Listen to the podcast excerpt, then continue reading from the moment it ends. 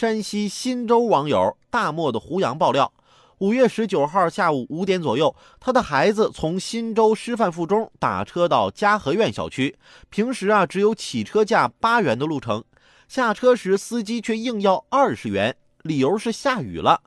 当时孩子身上只有十块钱，到小区大门口不让孩子回家，让孩子把书包抵押到门口的超市，司机从超市取了十元，才让孩子回家，并取钱赎回书包。正规出租车这种不按计价器收费的行为，那和黑出租有啥区别啊？当地运管部门得好好治理一下了。